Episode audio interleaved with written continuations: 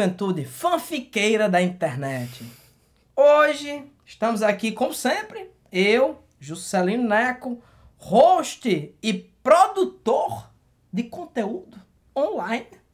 E meu amiguinho, Joaquim Dantas, que ele é basicamente a Michelle, a Michelle Versage, e eu sou o RuPaul.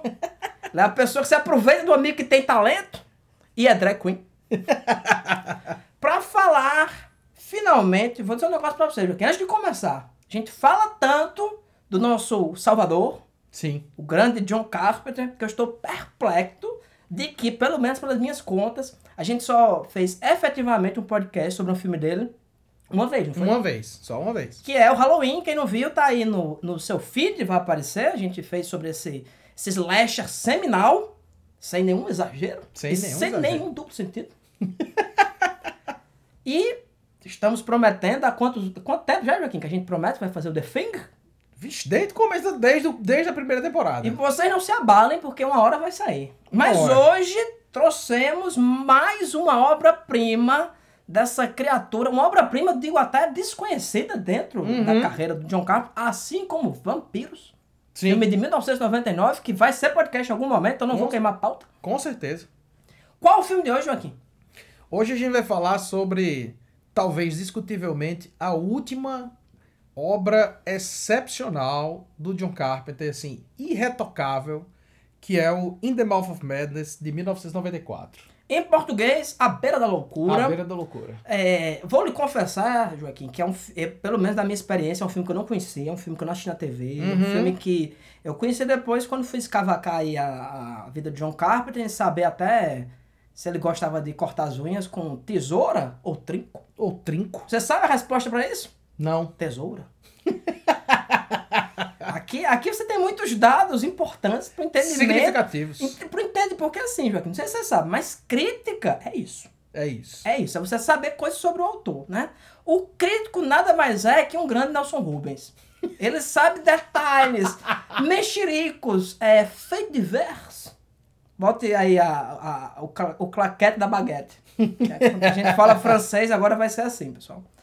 É, e a beira da loucura, a gente tá dando continuidade né, ao tema atual, que você pode entender de duas formas. Uhum. A princípio, o correto, né, ou pelo menos que a gente pensou de início, são filmes inspirados na obra do diminuto H.P. Lovecraft, Exatamente. Que são melhores do que qualquer adaptação ou qualquer obra que o próprio H.P. Lovecraft fez na vida dele. Exatamente. Ou também pode ser entendido como New Exploitation. No Exploitation. Quem não lembra, o Sam Neill é aquele maravilhoso protagonista, desconsiderando os dinossauros, obviamente, de Jurassic Park. Ele, por incrível que pareça, ex- existiu uma década muito estranha, a década de 90, onde esse homem era galã e protagonista, Uhum. mas um- sempre um ator excepcional. Eu acho incrível a dignidade que ele dá para qualquer papel, até de paleontólogo. Uhum. Até de paleontólogo.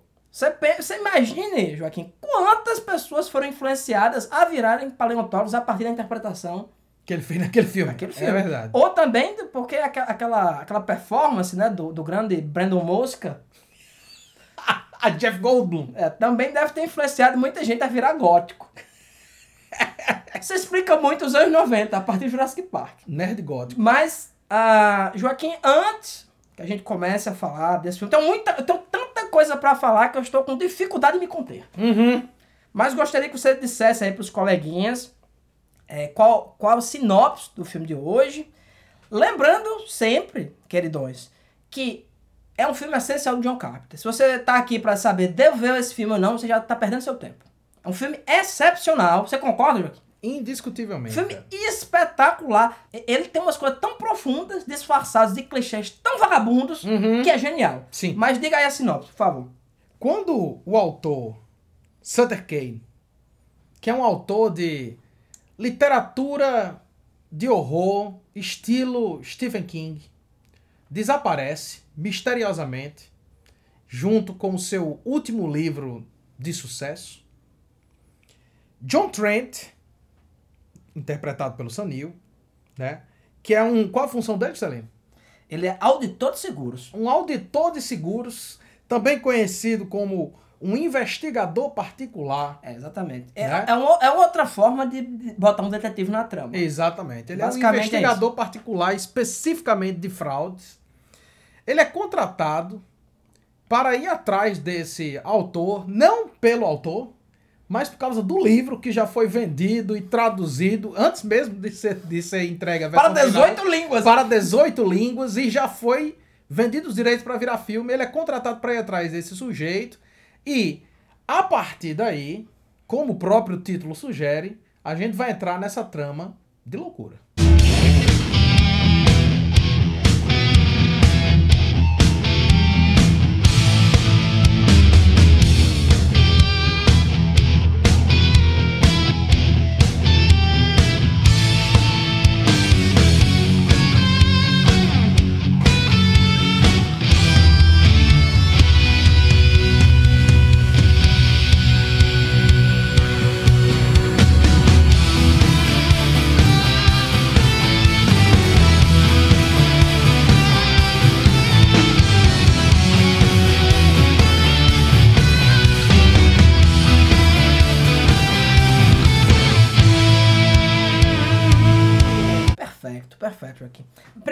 Coisa, para situar um pouco o, o ouvinte.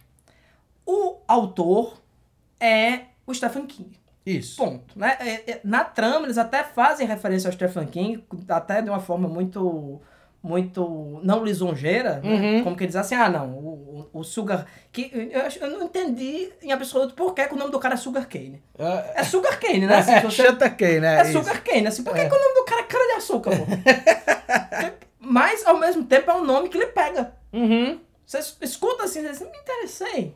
Por quem diabos é esse cara? Assim como o nome Stephen King é um nome que é, é, lhe, lhe estimula Sim. a tentar descobrir quem caralho é esse vesgo. Quem é esse fez? Mas é um autor de muito sucesso, né? Escreve esses, esses é, romances. É, lembrando também, Joaquim, aquele livro que eu lhe emprestei, o, o Paperbacks from Hell, Uhum. que ele fala muito desse fenômeno. A gente conhece, sei lá, Stephen King, a gente conhece a, a esposa dele, a Tabitha King, que é da mesma época. Clive A Barker. gente conhece o Clive Barker, o, o, o De Felita, né? Você tem muitos desse, desses... O, o Jay Arson, né? Que é do o Roy MTV, Uhum. que desde os anos 70 era um tipo de literatura muito popular de consumo. É um fenômeno que não chegou tanto aqui no Brasil, embora a gente tenha fenômenos muito semelhantes, como que- quem, quem é mais antigo aí deve lembrar que a Vearada, os nossos pais, nossos tios, etc., liam muito aqueles livrinhos de faroeste. Sim. Ou livro de espionagem, né? Uhum. Uns livrinhos bem vagabundios que, que a gente pode chamar de Pulp Fiction. Exatamente. É exatamente o que é Pulp Fiction é isso. Pulp Fiction é isso, né? É, o termo Pulp Fiction é ficção de polpa, porque polpa, como eles chamam, é aquele papel mais vagabundo, aquele papel Uhum. amarelado, bem fininho, que tem aquele cheiro de morte quando você abre. Então, ele fala desse autor, a gente entende o Stephen King como o- o- realmente o rei, né? Com perdão do trocadilho, desse, desse âmbito, né? Nos anos 90, é, foi uma época que o Clive Barker também já tinha ascendido com um tipo de, de narrativa que, embora fosse de terror, mas muito mais bizarra, muito mais sexualmente ambígua, né? Muito Sim. mais violenta do que o o que o Stephen King fazia. Né? O Stephen King faz muito a questão do, do americano médio. Uhum. Todo o conceito dele trabalha, to- todos os livros dele trabalham em função disso. O adolescente comum, o, o, o pai de família comum, os medos desse homem comum, e o Clive Barker sempre pegou essa coisa mais distorcida, né? O- Uhum. O Clive Barker sempre se interessou mais por esses desviantes. Então, de alguma forma, dá pra você dizer que é uma mistura dos dois. Sim. Sim. Que, mas na prática, em termos de. de que o Clive Barker nunca chegou perto do. A gente teve, teve uma época nos anos 90 que achou-se que o Clive Barker era o novo Stephen King, mas que ele uma coisa que nunca se consolidou. Isso, do ponto de vista mercadológico. tá Exatamente. É, não, exatamente. Clive Barker, pra mim, é um escritor muito superior ao Stephen King. Não tem nem Uhum. como comparar. Mas em termos do que é o Stephen King, quem, quem botou ele pra baixo foi a J.K. Rowling. Sim. Apenas. Sim, assim, na, minha, sim. na minha leitura, ou, ou talvez agora o, o, o Martin, alguma coisa aí, o Dodói lá do. Uhum. Aqueles livros insuportáveis do As Crônicas de Gelo e Fogo. Se você leu aqui- aquilo ali, ouvinte, você é um herói. Você é um herói. Tenho certeza que você também leu O Senhor dos Anéis e acha aquilo brilhante. Ah, mas continuando aqui a trama, né? Você tem esse, é, esse personagem que é claramente um detetive, Uhum. coisa que a gente vê muito nas obras do Clive Barker. Essa figura do investigador, ela não é só comum dentro das narrativas do Clive Barker, como é muito comum dentro das narrativas do próprio Lovecraft. Uhum. Acho que eu já comentei em algum ponto que é muito comum que o Lovecraft coloque em andamento, né? com- com a- nem, nem tanto quanto personagem, mas como dispositivo narrativo, um protagonista que é muito cético, Uhum. que é um professor, que é uma pessoa estudada, que é um arqueólogo, que é não sei o quê, e que não vai se abalar pelo monte de loucura que vai acontecer ao redor dele. Então, esse nosso protagonista, como é o nome dele mesmo? John Trent. John Trent. Ele é esse investigador, realmente ele é um investigador de seguros. Isso. Ele é um detetive e ele procura fraudes, né? Tem uma cena brilhante assim no... Brilhante. Do- A brilhante. apresentação dele é, é genial. Cara, brilhante, assim, aquela coisa me lembra... Sabe o que, é que me lembrou, Joaquim, essa cena?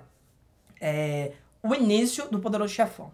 Uhum. Porque o início do Poderoso Chefão é o quê? Você tem um casamento que é um dispositivo narrativo. Sim. Ele não tem importância nenhuma. Ele só vai apresentando todo mundo, né? Tem lá o Michael Corleone dizendo, ah, fulano de tal, eu não sei quem, não sei o quê. E Isso. você mostra o próprio Don Corleone, a forma como ele se comporta, etc, etc. Você tem, assim, uma cena que deve durar uns 4 minutos. Eu sei, ah, eu sei que é esse cara. Exatamente. Eu sei que é esse cara. Ele tá lá conversando com o dono da empresa de seguros, pelo menos é o que dá a entender. Uhum. E um, o cara tá tentando fraudar, o cara tá coberto de suor.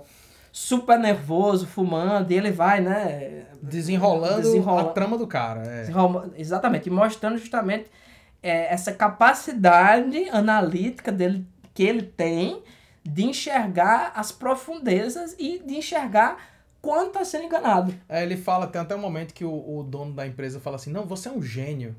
Né? E ele diz, não, a questão é que todos os outros caras estão procurando um ângulo para poder é, é, criar a fraude. A única coisa que eu faço é, é- é inverter isso. É pensar que ângulo esses caras estão aprontando. Tipo, eu faço a, a engenharia reversa do processo. Então, esse- o- é, é basicamente como se ele dissesse, não, o gênio é o cara que está tentando quebrar a coisa. Eu tô só fazendo a engenharia reversa do que ele fez. É dizer assim, tá, beleza. Ele fez isso aqui. Como ele tentou como fraudar. ele tentou fraudar, exatamente. E depois que a gente vê essa parte inicial, você vê que ele também é uma, uma outra coisa bem típica, né? Ele é, ele é espírito indomável. Uhum. Ele não- o cara oferece um emprego a ele. Diz, não, pare de ser freelancer. Vem aqui que a gente vai lhe pagar muito bem, né? Acho que nessa época, é, nos anos 90, os IUPs estavam em alta, a pessoa ainda achava que enriquecia por conta própria, né? Uhum. Hoje em dia, quando a pessoa falasse assim, carteira assinada, ele se tremia todinho. Assim, Pelo amor de Deus. Pelo amor de Deus, por favor. É. Eu, eu faço o que vocês mandarem. Então, ele começa essa investigação, que é o quê? O, o, o, o Kane, ele é esse escritor super popular e é um escritor Lovecraftiano, Sim. assim, 100%, né? É, isso ele se distingue pouco, aliás, se distingue um pouco do Stephen King, né? Que faz umas coisas muito mais é, mundanas, Uhum. mas ele trabalha 100% em cima daqueles conceitos do que, do que é Lovecraft, né? Isso. I've always wanted to tackle H.P. Lovecraft. I've always wanted to do something with him. It's it's very hard because he describes indescribable horror. I mean, what is it? What does it look like? It drives people mad when they see it. So if you visualize too much of it, I think it's it, it may lose its punch. Existem esses, esses antigos, antigos é falado nesse filme. Um milhão The de vezes. Old Ones, É. toda hora eles falam isso aí. Que seria essa raça distante, né? Que tá vindo conquistar a Terra. E ele mostra uma coisa que a gente nunca vê no Lovecraft. Que é quando esses filha da puta finalmente Chegam. chegam. Né? E, e- isso é, é, é- é bem interessante. E a questão metalinguística desse filme Impressionante. é ridiculamente bem executada. Rapaz, você começou a falar sobre o, o, personagem de Jo- John Trent, né? E dessa vez, eu já vi esse filme algumas vezes, mas dessa vez eu tive uma chave de leitura que não foi minha. Porque eu tava vendo uma entrevista com o Carpenter. E ele falou, numa frase, ele falou uma coisa que eu disse: Caralho, eu nunca olhei pra esse filme dessa forma. Ele só disse isso, ele disse: O John Trent é o Philip Marlowe. O John Trent é o, o Humphrey Bogart, é, o- é o, é o personagem que o Humphrey Bogart faz como, como investigador particular. Bicho, esse filme, até o momento que vira, é um filme no ar. É sim. Ele é 100% 100% um filme no ar. Se você botar esse filme em preto e branco e trocar a trilha, é um filme no ar, bicho. É. Olhe pro jeito. Até essa, essa coisa que você falou assim, ele é um freelancer, tem uma frase que ele diz, diz no começo e diz no final lá também, que é. Nobody pull my strings, né? Tipo, ninguém me controla. Cara, isso é uma frase retirada assim direto de um noir, velho. Eu nunca tinha percebido que o filme é um filme noir até o momento que ele vira um filme é, é, de Dodói. cidade possuída. Entendeu? Ele vira um filme de Dodói. Cara, é brilhante, bicho, é brilhante. Não, esse, esse setup inicial, né? Você apresentou o cara, aí você tem a, a, a trama em si do filme, né? Isso. O cara é, é chamado lá no, no- nesse escritório e 100% do filme no ar. Aparece a Femme Fatale, Uhum. o interesse romântico dele. Aparece um cara que é poderoso e tá E dizendo o assim... cara que é poderoso é interpretado por um ator de porte, Sim. certo? Que é o Charlton Heston, que era muito comum no filme noir, quando você tinha assim, ah não, tem esse personagem aqui que ele vai ser um cara claramente poderoso, vamos pegar um ator de porte, porque imediatamente o público vai entender que personagem é esse. Você não precisa explicar. Exato. Você não precisa explicar. Você... Charlton Heston tá na cena, você sabe que ele tem mais poder que É, todo e o mundo. Charlton Heston não é particularmente um ator que eu tenho muito, muito carinho, Uhum. mas o cara sabe o que faz, pô. Sim. Isso aí, isso aí é, é, é- é um ator da escola antiga, mas que sabe o que tá fazendo e, e você bate o olho nele, você sabe quem ele é. Icônico. Você falou. Icônico. Você bate o olho no cara. Você não precisa explicar. Exato. Eu, eu achei essa Femme Fatale meio fraca de feições. Devo. devo salientar. Mas se a parceira é o Sanil, tá de ótimo Tá tamanho. de ótimo tamanho. Tá de ótimo tamanho, né? Então, é, esse, esse... Peraí que eu tenho um destaque pra fazer, viu? Uhum. A gente se adiantou um pouco, né? Ho- Hoje, por algum motivo, a gente tá falando de cenas, não sei porquê.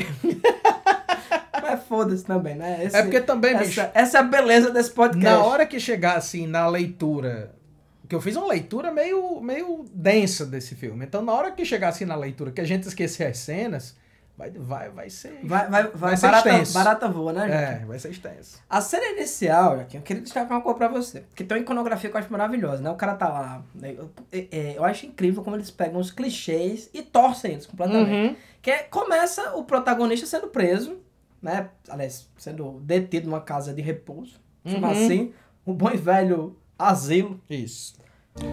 My name is Dr. Wren, and I'm going to try and get you out of here. After all my redecorating? No, I, I, I think I'll stay. There's a guard with a pair of swollen testicles who swears you wanted out of here. Oh, yeah. Um, I changed my mind. I see. The crosses are a nice touch. They'd almost have to keep you in here once they'd seen these, wouldn't they, John? Got a smoke?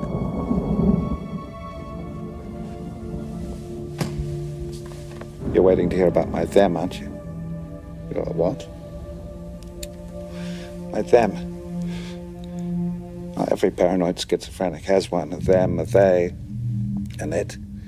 And you want to hear about my them, don't you? I want to know how you got here. Things are turning to shit out there, aren't they? Última vez que eu vi o termo Looney Tunes Looney Tunes. sendo usado de forma séria em algum lugar. O que isso você falou de ser um filme no ar, eu tenho a impressão todo o tempo que é um filme assim dos anos 60, dos Uhum. anos 50. Não, não tem nada nesse filme, Joaquim, que não pudesse ser dos anos 50. Nada, nada. Nada, nada. Nada.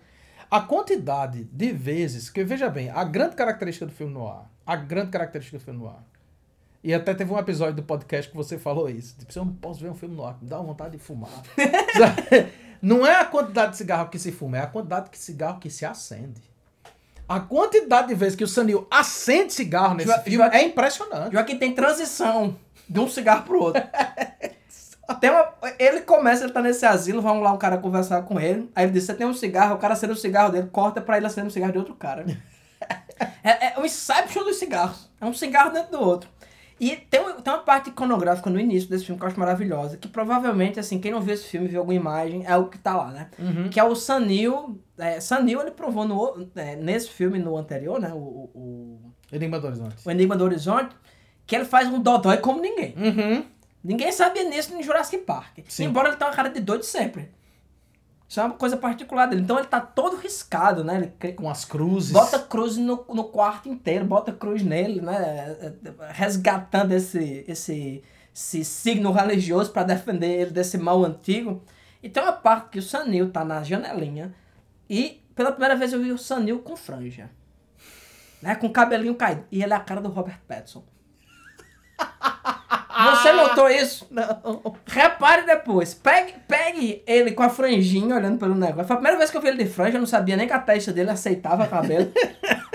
Mas ele tá igual o Robert Pattinson nesse filme do Batman, pô. Tá do mesmo jeito. Eu, eu fiquei mesmerizado com a semelhança. O que prova que os galãs continuam feios. Ou seja, se botarem assim, esse- se o segundo filme do Batman novo for 60 anos depois, pode ser o Sanil. Pode ser o Sanil. Pode ser o Sanil que, que ele, que ele dá, dá conta de forma maravilhosa. É, outra coisa que eu quero destacar nessa cena inicial é que o personagem do Sanil, ele está em uma forma maravilhosa para um, um auditor de seguros. Porque a forma como ele agride esses enfermeiros treinados em conter doido é de uma habilidade. Ele dá uma cabeçada num, chuta os ovos do outro. Eu fico, rapaz, esse homem é. É, é- é- o que, mas ao longo do filme ele mostra que ele também é um homem de ação. Sim, Ele sim. mostra que ele tem ímpeto. E que é, você falou esse negócio do filme no ar. Rapaz, ele é truculento. De um jeito. Ele dá um supapo na mulher lá no final do filme. Pelo amor de Deus. A primeira vez que ele vê a mulher, ele ela tá encostada assim no, na parede do elevador, ele bota a mão assim por cima dela e diz: E aí, você poderia me mostrar? Os arquivos, Os tarde, arquivos. Meu casa." amigo, isso é um filme dos anos 90. É. Como assim? Então, ele, ele tem essa coisa também de ser. É, o Carpenter, ele, eu, eu acho assim. É, o Carpenter já falou mesmo. isso, Carpenter é, é, é também um matador de aluguel. Uhum. O Carpenter faz filmes. Sim. E o que tiver pra ele fazer de filme, ele faz, assim. Ele acabou, é, é, obviamente, adentrando muito nessa, nessa pegada de horror por uma questão mercadológica. O Sim. Carpenter, é, o Carpenter é isso, né? Esse cara que fez filme de terror. Mas eu tenho certeza que se você botasse Carpenter pra dirigir é, Orgulho e Preconceito, ele dirigia como se nada fosse. Mas o, o, grande, a- o grande gênio do Carpenter... Aliás, é difícil dizer, tipo, qual que é o grande lance do Carpenter, porque definitivamente, sem exagero nenhum, bicho, eu acho o Carpenter um gênio. É. De verdade, um gênio, assim. É, é sim. E uma das coisas que o Carpenter faz de mais brilhante, de mais brilhante pra mim, é jogar com clichês.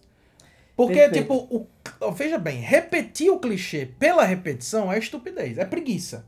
O Carpenter não faz isso, velho. Nenhum filme do Carpenter é clichê, nenhum, Nenhum. deles. Todos eles usam clichês. Agora, ele usa pra contar a história que ele tá contando. Ele usa pra cortar caminho, bicho. Porque, veja só, esse filme, Juscelino, tem 1 hora e 35. É, é, cara, É surreal que esse filme tem 1 hora e 35, pô. Porque é um filme tão complexo, que acontece tanta coisa. Se você bota a primeira cena.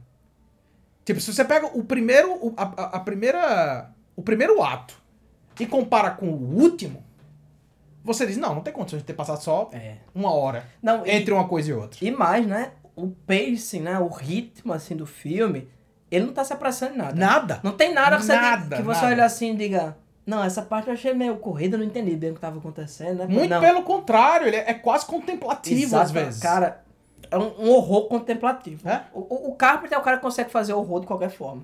Eu acho que essa leitura, ou essa perspectiva que ele tem de fazer um filme no ar, é muito também dessa coisa que o Carpenter tem de estar entediado. Sim. De estar entediado e conhecer mais de cinema do que Fábio Vermelho. Sabe, até Impressionantemente. ele deve conhecer muito filme dos anos 50. Alguns, eu diria. É, tem um tema muito central Uhum. nesse filme, que talvez você não tenha notado, Joaquim. Talvez. Talvez você não tenha notado, que é o livro. Pois é. O A coi- livro! a coisa da ficção parece ser importante O, nesse fi- filme. o ficção, eu, eu ouso dizer, na minha opinião, de leigo, Joaquim, que tem uma importância para esse filme. Uhum.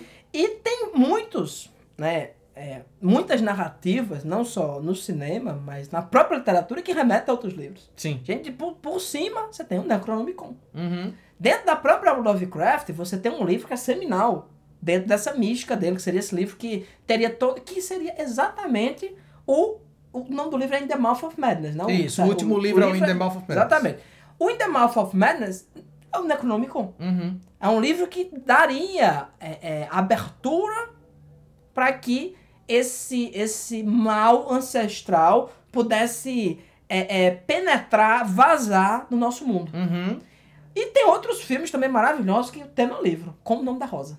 Como o nome da rosa. O Nome da Rosa é sobre um livro, pô. Sim, sim. Sabe? É, é- a trama toda é sobre. que é uma parte perdida do, do Aristóteles, né? Uma- Uhum. Então, o, o tema do livro e da busca do livro é uma coisa ah, é, recorrente, né? Tem um filme de John Depp, que eu não vou lembrar o nome, que o cara tá.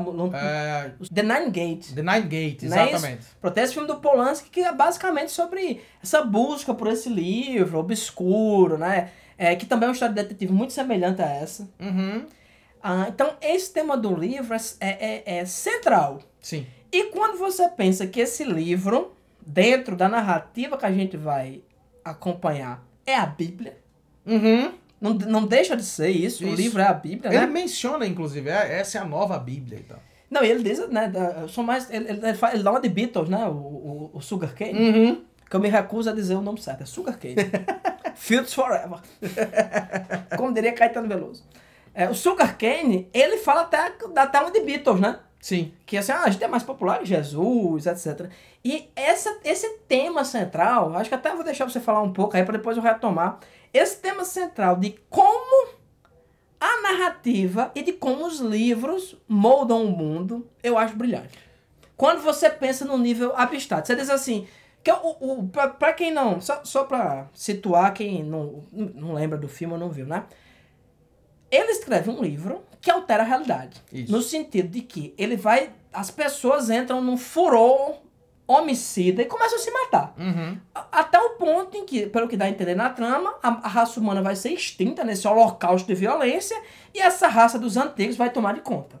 O que é isso vai acontecer. Isso. E, e só que acontece de uma forma muito truncada, né? É muito rápido. O cara lançou lá o livro, ele é esse mega fenômeno pop. É, fenômeno pop, pensando nos anos 90, né? Eu acho maravilhoso uma parte que ele diz assim: Não, esse livro aí já vendeu um bilhão, já teve, tá traduzido em não sei quantos países. Aí o cara diz: E quem não leu o livro? Assim, Tem um filme. Tem o filme, Que é o que você exatamente. tá assistindo. Exatamente. Cara, é muito escroto. Então, parece muito bizarro você pensar que um livro vai alterar tanta realidade. Uhum. Mas pense bem, o que é a Bíblia? Quantas pessoas já morreram em função da Bíblia? Sim. Quantas pessoas já morreram em função do Alcorão? Teve um cara, pô, um professor da região de Paris, que ele foi decapitado um dia desse por um cara, porque ele, supostamente, ele tinha falado mal do Alcorão. Uhum. O, o, o Alcorão não pode tocar o chão, você não pode rasgar o Alcorão. Esses livros mudam a realidade. Mudam e a gente tá falando até de um livro religioso. A origem das espécies, do Darwin, mudou a realidade também. Uhum. A noção de darwinismo social, de que, o, o, o- se você pensar, o, o neoliberalismo é fruto da teoria darwinista. De que os melhores, os mais aptos, vão tocar fogo aí no mundo e que se você. Essa, essa coisa que a gente tem hoje aí de coaching, Uhum. que você é pobre porque você não você quer. Você não se esforça o Você, suficiente. você é pobre porque você quer, Joaquim. É. Porque a pessoa que ganha um salário mínimo e, e, e passa quatro horas por dia dentro um ônibus, ela não, ela não é milionária porque falta ímpeto. Falta exatamente. ímpeto, né? Então, os livros, a única- a- se você pensar, parece uma ficção extravagante, mas a coisa que mais o livro faz é mudar a realidade. Exatamente. Pô, essa questão da, da ficção e da relação entre ficção, realidade, violência e religião é o tema central desse filme. É interessante pra mim de começo que é o Carpenter faz uma coisa genial que é usar como desculpa pra fazer o filme dele o HP Lovecraft. Isso. Ele usa como desculpa toda ah, o imagético do HP Lovecraft, né? Que é até interessante pensar no imagético, imagético do Lovecraft, já que ele não existe. Porque toda a descrição do Lovecraft é, é uma coisa que é indescritível. Tem, tem uma hora desse filme que ele fala assim, Beyond Description. É, exatamente. Tu lembra disso? Exatamente. Tá para além da descrição. Então ele usa to, to- todo esse esquema, mas na real o que o Carmita tá fazendo é construir um comentário que parte de uma pergunta que é dita logo num, num- num das primeiras cenas do filme. O, tem uma reportagem passando na TV enquanto o personagem do, do o Trent, Hum, né, tá, tá fumando assim, olhando pros livros e tal. esse homem fuma, viu? E aí tem uma reportagem que o- a reportagem, né, bem sensacionalista, o cara pergunta assim: quando a ficção se torna religião? Pronto. Essa é a questão. Veja bem, que a ficção pode mudar a realidade? Pode. E ela muda num sentido micro de que se você lê uma obra ficcional e você reflete sobre a sua vida, você muda a sua realidade, você muda a sua percepção do mundo a partir da ficção. Isso é, é factual. Mas da mesma forma, você muda a sua percepção da realidade através de qualquer outra coisa. A ficção, ela não tem um impacto imediato no sentido de, de criar grandes movimentos, como por exemplo, como você falou, assim, de assassinato, de você matar por causa de um livro, de um livro ficcional. Embora muita gente tenha suicidado depois de ler os, os sofrimentos do jovem Werther. Mas é exatamente isso. Tipo, quando isso acontece, é quando você está transicionando o discurso ficcional e tornando ele uma realidade. Quando você torna o discurso ficcional uma realidade, que é exatamente o tema desse filme. Do you read Sutter Kane? Ele está escrevendo um livro que vai alterar a realidade ao ponto de, a partir de determinado momento, ele vai ser o autor da realidade. E ele vai permitir que os editores dele, como ele fala, que são esses Adorei antigos, adorei né, venham e dominem. Porque ele é o autor, mas o autor não é o dono do projeto. O editor é o dono do projeto, né? Ele vai permitir que esses antigos venham e dominem a realidade. Ou seja, ele se torna autor da realidade. Para que isso aconteça, para que a ficção se torne realidade, ela tem que ser percebida como religião. Então, o discurso religioso é exatamente isso. É uma ficção que é tomada como verdade pelas pessoas, e aí, a partir disso, as pessoas começam a julgar a realidade pela ficção. E começam a cometer, assim, as maiores atrocidades do mundo. Então, como eu estava dizendo, tipo, o filme reflete sobre isso. Quando a religião se torna ficção. Mas ele também reflete sobre a relação entre ficção e realidade. E aí, bicho, para mim isso é muito interessante porque essa é uma das discussões mais comuns desde sempre, desde Platão, quando ele falava sobre, sobre Final- arte, Finalmente chegaram os gregos. né? É a ideia de dizer assim, uma obra de arte pode causar um efeito negativo na realidade. E aí, bicho, tem uma esse filme levanta essa questão de maneira muito clara. Os, po- os poetas são danosos à república. Exatamente. Tem que ser expulsos porque eles danificam a maneira do jovem pensar. Né? E aí, óbvio, você vai ver isso acontecendo o tempo inteiro. Durante a Idade Média, os livros foram proibidos. Platão foi o primeiro bolsonarista. Ele, e ele era, viu? Era. Ali era bolsonarista. É, é, durante a Idade Média você tem os livros proibidos, você vai ter toda aquela treta. Hoje em dia, pensando modernamente, você vai ter toda essa discussão sobre ah, porque as pessoas mataram porque estavam jogando um videogame, ou se tornaram violentas porque viram um filme, não sei o quê. E você pensar assim, olha como, como acontece nesse filme. Você vai ter a questão de que o livro ele está afetando o público. Mas é dito em vários momentos que não é todo o público. São alguns leitores específicos. E que leitores são esses? São os leitores que são menos aptos. Eles vão dizer, não, tem alguns leitores menos aptos que estão tomando esse livro, essa ficção como realidade e estão performando violência a partir disso. Certo? Então você tem aí esses leitores que são incapazes de compreender a diferença entre ficção e realidade, que estão tornando, né, estão tomando esse livro ficcional como religião e estão enlouquecendo. Então, o que está acontecendo aí, bicho? O Carpenter está trazendo à tona a discussão de que o problema não é a arte, é a má interpretação. O problema não é a obra de arte, o problema é o leitor que é incapaz de diferenciar uma coisa da outra e que começa a performar a partir da ficção uma, uma, um- um- uma pulsão religiosa, um sentimento religioso. É. E eu vou dizer uma coisa pra você, Joaquim. É muito difícil você assistir um filme como Mad Max, por exemplo, e não querer sair aí sem camisa, Uhum. com um- uma- umas, umas joelheiras muito bem posicionadas pra você não se machucar, tocando fogo no mundo. Sim. Você tem que ter muito, muito autocontrole, Joaquim. Por isso que Davi mesmo só vai assistir Mad Max pra completar 15 anos. Uma coisa que eu anotei aqui, ó. Tipo, quando você olha pra esse filme, em certo sentido, pra e- exatamente para esse leitor inapto, pode parecer uma crítica ao horror. A ideia de dizer assim, olha, você escreve uma história de horror E as, termina pessoas- assim. e as pessoas são levadas à loucura. Mas na verdade é uma crítica à estupidez do leitor incapaz, né? Aí você vai pra toda a discussão artística, bicho. Eu- sabe o que eu me lembrei quando eu tava vendo esse filme? Eu me lembrei daquela pintura é, é, do do Matisse, aquela pintura do Matisse do cachimbo, né, que diz isso, isso não é um cachimbo e tal. O que ele tá dizendo, olha, isso aqui não é um cachimbo, isso é uma pintura. Pintura que te representa um cachimbo, mas é uma Exato, pintura. mas é uma pintura, né? É- é, eu sempre brinco com a ideia de que tipo, toda vez que a pessoa olha assim e diz, não, mas é um cachimbo, eu digo, vai lá e fume. fume esse cachimbo, fume. Tipo, não é um cachimbo, é uma pintura de um cachimbo. E uma vez que você estabelece esse intermediário entre o sujeito e a natureza, o sujeito e a realidade, você está criando uma linguagem. E essa linguagem tem que ser percebida como linguagem. Agora, nem todo leitor vai ser capaz de perceber isso. É mais fácil culpar a arte do que culpar uma sociedade estúpida. É mais fácil dizer que o problema é o videogame do que dizer que o problema é que você não deu educação pro seu filho. É que você não estava junto com seu filho e estava dizendo para ele, menino, isso é um jogo. Ou que Certo? seu filho é doente. Sim, claro, claro. Mas a, a, a Não questão tem problema nenhum. a questão esse- parece ser que é efetivamente a arte tá projetando violência na realidade. Só tem uma forma disso acontecer. Só tem uma forma da ficção projetar violência na realidade. É se a ficção for tomada como religião. E é isso que esse filme tá trazendo à tona. Eu acho essa discussão importantíssima, bicho. Por quê?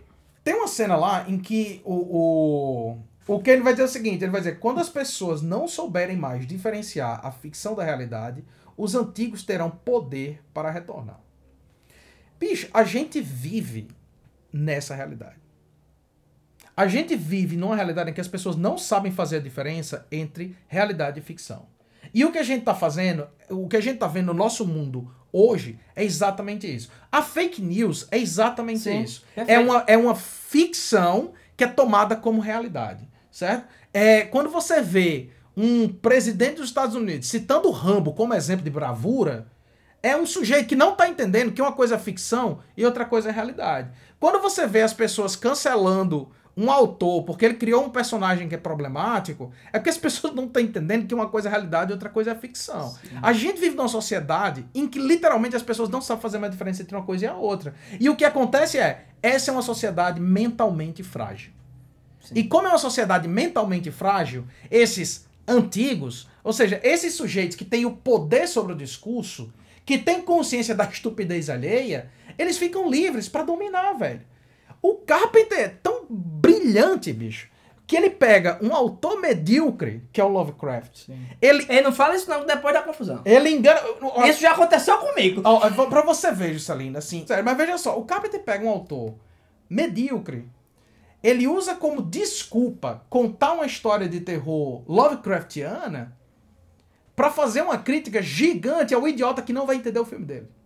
Exato. Sabe? E o Carpenter tem uma coisa, assim, não é.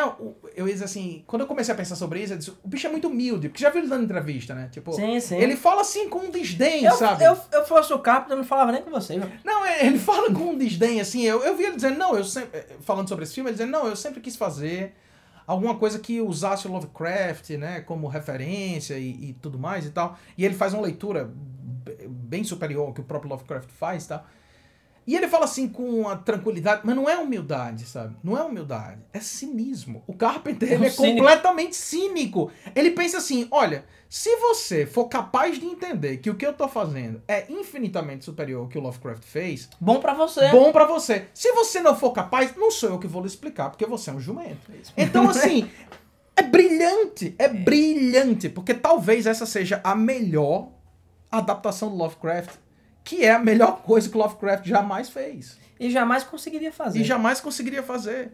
O Carpenter tem um olhar crítico, assim, sobre a realidade, bicho, que é à frente do tempo dele. Ele tá falando disso em 94 e a gente vive nesse mundo hoje. Isso, a gente vive nesse mundo. A gente vive nesse mundo hoje. Perfeito, isso mesmo. Mas eu vou, vou ainda mais longe. Vá, amigo, vá. Eu vou mais longe, Joaquim, porque eu vou explicar a partir das teorias do Fernando Sussi Uh! quem são os antigos. Ótimo, ótimo. Vou lhe explicar agora, pra vocês todos. Talvez você já saiba, Joaquim, que você não pensou ainda. Ó, o signo Uhum. é uma coisa, como você bem falou, que tá entre você e a realidade. Isso. A realidade não existe. Você, ouvinte, que acha que a árvore existe, ela não existe. Exatamente. Quem define o quê? Quando você cria o conceito árvore, aí você criou a árvore no mundo. Porque se eu chegar, pra- sério mesmo, se eu chegar pra uma pessoa que nunca, eu, pe- eu peguei um aborígene, um aborígene não, pera. Eu peguei um, um Inuit, né? Um esquimó. Uhum. O cara só viu branco na vida dele. Não branco, o jogador da seleção. O branco do gelo mesmo, porque só tem gelo lá. E se eu chegar pra ele mostrar a floresta amazônica, eu lá dentro, dizer assim, ó, isso aqui é uma árvore. Aí ele vai olhar assim, ah, sim, verde é árvore. Uhum. Verde é árvore, né? Tipo, então ele vai olhar um mato e vai dizer que é uma árvore. Ele vai olhar um arbusto e vai dizer que é uma árvore. Isso. Você vai dizer, não, não. Veja bem. Uma árvore, ela tem um tronco, ela tem galhos. Aí, ah, sim, não, agora eu entendi o que é uma árvore. É igual a criança pequena. Sim. Criança começa a falar, ela acha que comida é janta. Uhum. Ou que comida é almoço. Aí você diz, não, ó, você janta de noite e você almoça, tem diferença nenhuma, Sim. você pensa, né? Sim, sim. Então, o mundo, Joaquim, é feito a partir de signos. Isso é uma Exato. verdade, você sabe. Exato, exato. Então, o que são os antigos, né? Os antigos, eles vêm para, a partir dessa relação entre ficção e realidade e da construção da realidade a partir da narrativa e da criação das palavras, eles vêm destruir a racionalidade do mundo, do homem e a capacidade que eles têm de criar os signos. Porque dentro da narrativa que o Carpenter criou, os signos entram em curto-circuito. Uhum. Então, eles destroem o signo, eles destroem a linguagem e destruindo a linguagem, eles destroem o homem. Então, o que vem do outro lado somos nós de novo. Sim. O que eles vêm trazer de volta é a ausência da civilização, é o caos primitivo. O que eles vêm trazendo, o que esse livro traz é a destruição da linguagem. Perfeito, bicho. É engraçado isso, cara, porque assim, eu não ia entrar nesse tópico, não, mas tipo, Mas depois dessa, É, mas tipo, é perfeito, porque eu tava refletindo sobre isso. Veja bem, In the Mouth of Madness é considerada a última parte da trilogia do Apocalipse do Carpenter.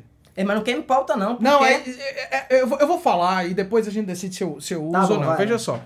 A trilogia do Apocalipse do, do Carpenter é composta de The Thing, Prince of Darkness e In the Mouth of Madness.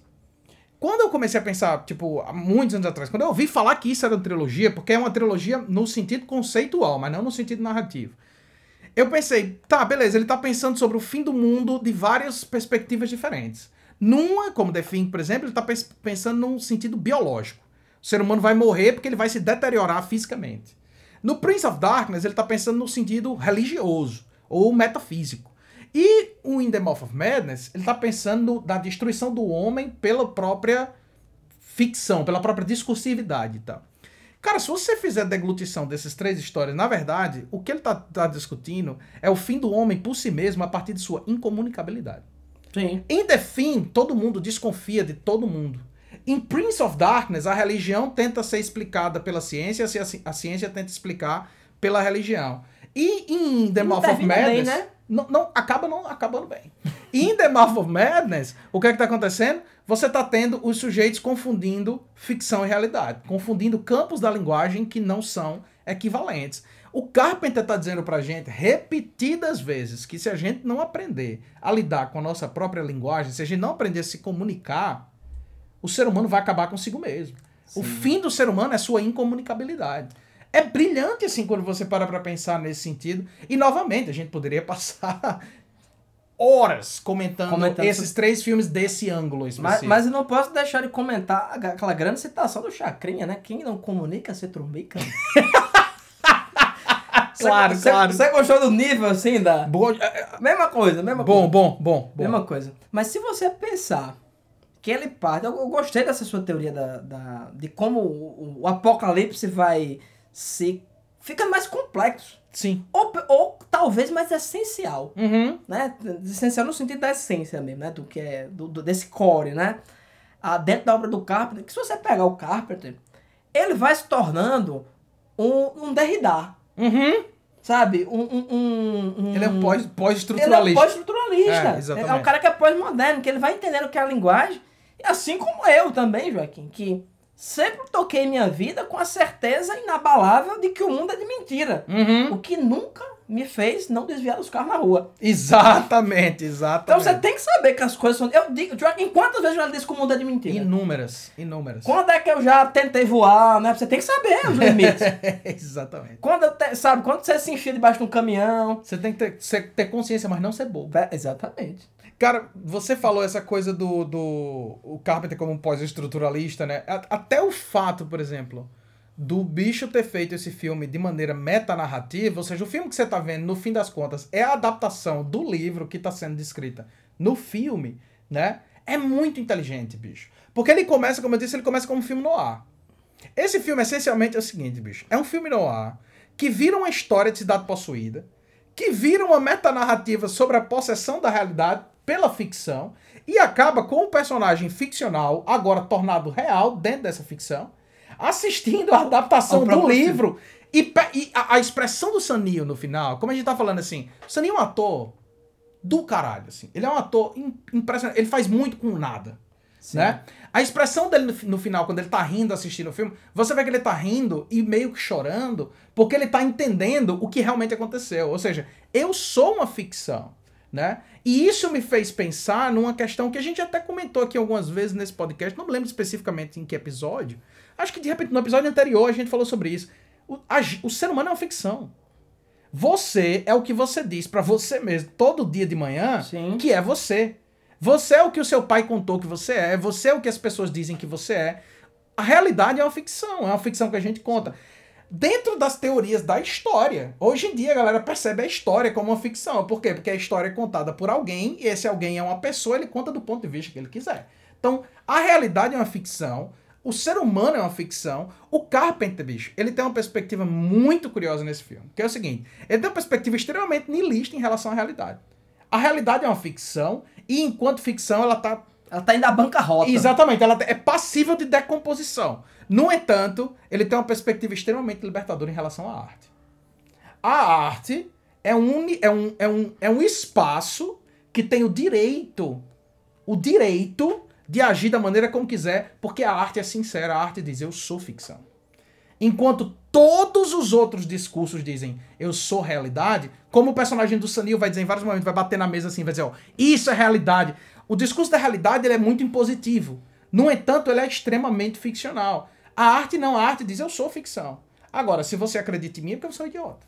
E eu, eu acho maravilhoso, assim, se você pensa nesse, nesse conceito de metalinguagem, você tem um ator dentro de um estúdio, batendo numa mesa e dizendo, isso é realidade, isso é filmado. Exatamente. Sabe? Quando, Exatamente. Quando, você, quando você toma consciência do dispositivo que está sendo acionado, ou seja, o dispositivo do cinema, cara, é, é, é um filme que eu não, sei, assim, como é que as pessoas não reconhecem a genialidade absoluta Sim. do que, do que é essa, essa construção do Carpenter. Que, novamente, é, se, eu tivesse um, se eu tivesse dando uma aula, eu tivesse um quadro, eu ia avançar muito nessa discussão. Uhum. É porque eu acho que ela tá entrando num sentido tão abstrato Sim, sim, sim, sim. que sim. acho que até essa conversa, Joaquim, já está ficcionalizada. Ficcionalizada demais. Mas, é, sabe o que eu acho mais maravilhoso no mundo? É você saber que você, tipo, sua personalidade, não é nada além de um monte de pensamento que tá na sua cabeça. Uhum. Sabe? O fato assim, ah, eu amo minha mãe. O que é esse amor? Me mostra aí, bota aí no chão. Não, Sim. é um monte de pensamento que tá na sua cabeça. É, E que esses pensamentos determinam sempre a realidade. Uhum. Então, óbvio que qualquer ficção sempre pode influenciar na realidade, Claro. sabe? Porque a, realidade em si é ficcional. como- Exatamente. Só que é, ele critica justamente a equivalência. Perfeito. É equivalência, né?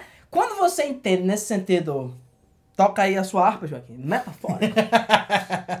tá tudo bem. Tá tudo bem. O Carpenter diz, ó, massa, ó, tem uma parte aí, pô, que eles porque a gente tá falando, a gente tá falando disso aqui, parece que é um filme do Godard, né? Uhum. Mas não, é um filme foda Sim. de terror e de investigação. Sim. Se você assistiu sem perceber nada disso aí, pode ser que você tenha ficado um pouco chateado no final, assim, ah, o que, que acontece? Mas é um filme foda, é um filme que lhe prende, é um filme que lhe interessa. Cara, quando eles vão atrás da cidade que não existe, Uhum. até ela ter, ser, ser escrita, ele vai na história, tem um menino andando de bicicleta. Cara, ele revisita nessa viagem toda a obra do Stephen King. É no Maine, a cidade. Uhum. Ele vai andando, passa por um milharal, Sim. né? Com o Shield of Corn, né? O Sim. maravilhoso Colheita Maldita. Colheita Adoro maldita. esse nome. Às vezes a tradução É melhor que o é original. melhor. Tem um menino de bike que quem já assistiu It, ou 90% do, do, dos. Do, aliás, quem, quem já viu ou, ou leu qualquer coisa do Stephen King sabe disso aí. Tem a criança telecinética, Uhum. que é um menino que aparece durante 10 minutos do filme. 10 minutos do filme. 2 minutos no filme, não tem nenhuma Uhum. importância depois. Né? Carol estranha. Sim. Aquela que é incendiária também, né? Sempre Uhum. tem esse tema. Tem o escritor, que de alguma forma é o protagonista da história Sim. Né? Você tem esse investigador, mas o escritor que tem esse papel central, que é outra coisa que você vai ver na obra do Stephen King é, ad nauseum. Tem esses Hounds of Hell Os na, parte, cachorros na lá. parte lá do negócio, né? Esses ca- esse cujo, Sim. sabe? Tem os cultistas que você. É, é, É de lei. é- isso aí nem, nem precisa falar nada. Então o cara vai revisitando esses tropos pra dizer assim, ó, aqui vamos, vamos, pensar também na outra realidade, num sentido muito metafórico, né? Uhum. Mas quando ele vai adentrando essa cidade, ele vai dizendo assim, olha, a gente tá indo pra outro lugar. Isso. E é um lugar tão imaginário. É como se fosse o Alan Moore escrevendo Prometeia e ela vai pro, pra esse mundo de. pro imatéria que ela chama. Aí quando ela chega em matéria, ela encontra, sei lá, é, Chapeuzinho Vermelho. Uhum. né? Tem, todo, tem todos esse- esses arquétipos. Sim. Então, é um filme que visualmente é muito impactante. né? Sim, A gente falou na. Isso é já que a gente já discutiu a, a parte mais abstrata, né? Eu queria Uhum. comentar algumas coisas sobre isso. É, no podcast passado a gente falou o quanto é ceboso o CGI, né? Sim. O Computer Graphics Uhum. do filme anterior. Nesse aqui, o Carpenter só usa efeito prático. Sim. E só tem uma cena em que é usado um, um efeito digital, que é quando o Sugarcane, ele se rasga. Aham. E é um tipo de efeito que só seria possível dentro do CGI. Depois que ele se rasga, ele se mostra que nada mais ele é do que um livro. Isso. Exatamente. E, tá, e, e é um efeito que funciona maravilhosamente até hoje. Por quê? Porque é pontual. Exato. Carpenter sabia o que tava fazendo, ele disse, cara, não tem como eu fazer isso de outra forma. Então eu vou fazer isso aqui. E assim, quando ele consegue, quando ele diz assim, não preciso mais desse efeito, ele faz o quê? Um buraco gigante com as páginas de verdade. Exatamente. Porque eu ia falar assim, ele, e é só no momento que ele se Da rasga. transição mesmo. Porque depois a, a- a foda-se. página na parede é uma página de verdade. Cara, uma vê, parede de verdade. cara, vê uns monstros atrás dele. Cara, é uns, uns monstrão de, de, de, de plasticina, assim, Sim. carregado. E lindo, assim, sabe? Uns monstros, aquelas coisas abissais, sabe? Cara, esse filme é. Eu concordo com você que, por exemplo, o, o Vampiros, eu acho que é um filme que a gente tem que fazer pauta mesmo, porque é um filme super, sabe, é- é- subestimado, mas eu acho que é um filme interessante e tal. Mas esse filme é o último filme que você olha e o Carpenter, ele tá assim, comendo todo mundo com Tá, farinha. tá. É impecável. Visualmente é um absurdo. É, a, gente, a gente nem comentou tanto acerca dos aspectos cinematográficos desse filme, porque é o Carpenter. A gente já falou sobre Isso, isso. exatamente. Aqueles planos super abertos. E- e- e nesse, em particular, em The Mouth of Madness, ele tem um recurso muito interessante, porque sempre tem muita. Sempre, o Carpenter sempre trabalha com essa profundidade de campo, né? Uhum. Então tem uma coisa acontecendo aqui na frente e sempre tem uma coisa atrás. E ele vai criando uma iconografia em função disso que é gráfica. Ou seja, você olha pra trás, sempre tem a capa de um livro com um negócio bizarro. Uhum. Bicho, Um o, cartaz, o um, quadro. o quadro. O quadro do. Tem dois quadros. O quadro do, do cara que é o, o editor, o dono da editora, é uma natureza morta que eu parei e fiquei assim: o que é isso? é, um- é uma mistura de milho com, com satanás, com não sei o quê. Tem outra parte que ele vai lá que. que eles, ele, ele vê, né? Depois é mostrado, né? O quadro vai evoluindo, né? Isso, Ou involuindo. isso. Que ele isso. começa como humano e toda vida que ele olha, eles estão ficando mais deformados até que eles chegam nessa, nessa coisa. É, é, não é nem anfíbia, né? É íctea, né? Aham. De peixe, né? Eles vão virando essa coisa, Lovecraftiana mesmo. essa coisa assim. ancestral. E me deu uma ideia, porque se eu tivesse um hotel ou um consultório médico, eu mandava pintar o mesmo quadro, com pequenas mudanças. Uhum. E eu ia mudando ao longo do dia. É genial. Só pra ver a pessoa se Só perturbar. pra ver o, o desespero. E eu, e eu e, num consultório psiquiátrico. Isso ia fazer Ia um ser um sucesso, efeito um maravilhoso. sucesso maravilhoso. Assim, um quadro que muda. Que, ima- imagine isso, tá, Joaquim? Completamente improvável que isso ocorra. A pessoa tem vários quadros com pequenas mudanças, ele vai mudando ao, nome do- ao longo do dia. Mas o que é que o impede? Nada. Nada. Nada, apenas a maldade. Coisa que eu tenho de sobra. É- é- ah, agora eu entendi porque você tá fazendo esse curso de pintura. É, é, é muito foda esse negócio da metanarrativa nesse filme, né? Porque, tipo. Eu me lembro da primeira vez que eu vi um filme que eu tive consciência de que era um filme metanarrativo, no sentido que era uma história contando a própria história que você tá vendo e tal, e foi que foi adaptação. Hum. né? E a adaptação é um filme obviamente metanarrativo, assim, é extravagantemente metanarrativo. E, e quando eu vi aquilo, a primeira coisa que eu pensei foi, tipo, dá pra fazer isso? Tipo, você pode fazer isso, você pode fazer um filme que tá contando o próprio filme que você tá vendo. E A- E a coisa que mais me perturbou na adaptação é que aquele conto, que é da revista New York, existe mesmo. É, exato, exato. Ele realmente é uma tentativa é, de adaptação e tal. E eu comecei a. Eu fiquei obcecado com aquilo, achei aquilo incrível, comecei a procurar outros filmes e tudo mais. Só que eu fui vendo, bicho, que na real é uma coisa que dentro do, desse gênero menor, que é o gênero de horror, já tinha sido feito, assim, por umas galera incrível. Porra, tu pega o. O, o Hora do Pesadelo 7, é, é surreal aquilo ali, velho. Sabe que você tem o próprio Wes Craven interpretando o Wes Craven, escrevendo o filme que você tá vendo e tudo mais. Só que o Carpenter, bicho, novamente, assim, tem. Né, tem, tem, tem os níveis de gente. O Carpenter ele tá muito lá em cima. Tá. Porque o Carpenter consegue fazer isso e, ao mesmo tempo, não chamar atenção em nenhum segundo pra isso. Sim. Num, num sentido que você pode terminar esse filme sem entender que o que você tá vendo é uma adaptação do livro que tá sendo descrito no próprio filme. Que o filme que você tá vendo é interno ao próprio filme. Você pode terminar isso e não terminar o filme sem entender, que é o que eu acho que, na verdade, é responsável pela má recepção desse filme com a maioria das pessoas. Porque ele é um filme que, no fim, ele não lhe dá resposta óbvia nenhuma, porque você é obrigado a conversar com alguém. E como essa cultura não existe mais, e já não existe mais há muito tempo, as pessoas simplesmente não entenderam e deixaram de lado, pô. Entendeu? Um filme como The Thing, por exemplo, é um filme brilhante, que se você quiser pensar sobre, você pensa infinitamente. Se você não quiser pensar sobre, no final você acha que você entendeu. Um filme como Prince of Darkness, talvez não.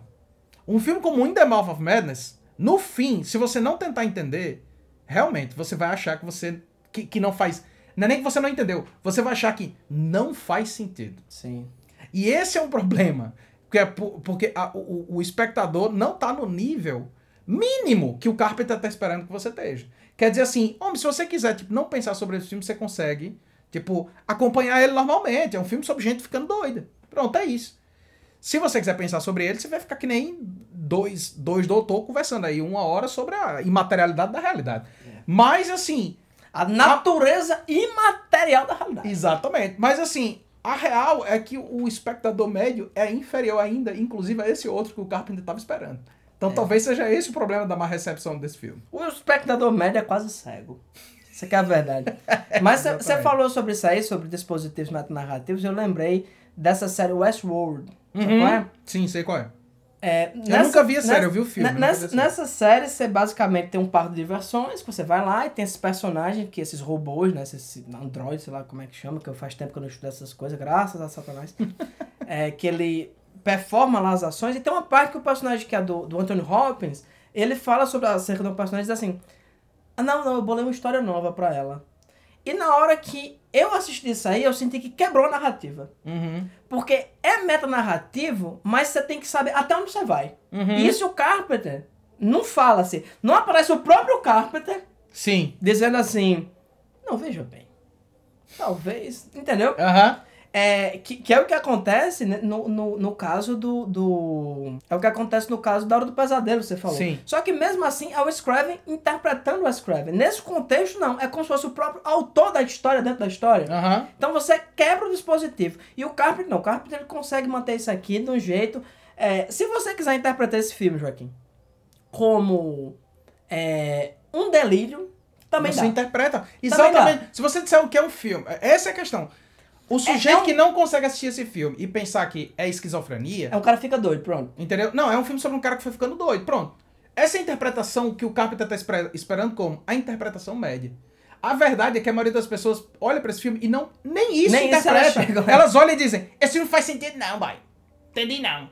Mas novamente, Juscelino, uma vez eu tava no cinema assistindo o filme do Stallone com o Schwarzenegger e tinha uma, uma mulher atrás de mim com o namorado dela dizendo assim: "Eu não tô entendendo não." Eu disse: "Meu amigo, se você não tá entendendo o filme do Stallone Schwarzenegger, Rapaz, você tem que. Você, você tem que tem ser que ir embora. preso. Tem que ser preso." tem, tem que. não, Você nem podia comprar ingresso. você não Qu- Quando eu for rei, Joaquim, as coisas vão ficar muito diferentes. Então é isso, meus queridos. Nos vemos daqui a 15 dias para mais uma dupla, que eu também ainda não sei qual é. Nem nem eu, Juscelino, nem eu. Mas descobriremos em breve, né? Porque a gente faz por sorteios randômicos. Se vocês não notaram até, até agora. Vocês permaneçam selvagens e longe dos livros, porque eles são perigosos.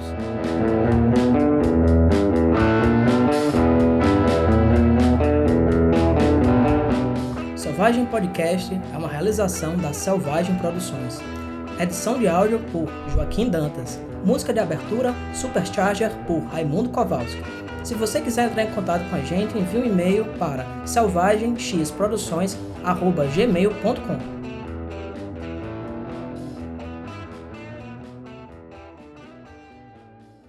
I picked up some of these Sutter Kane books, you know, I've been reading them.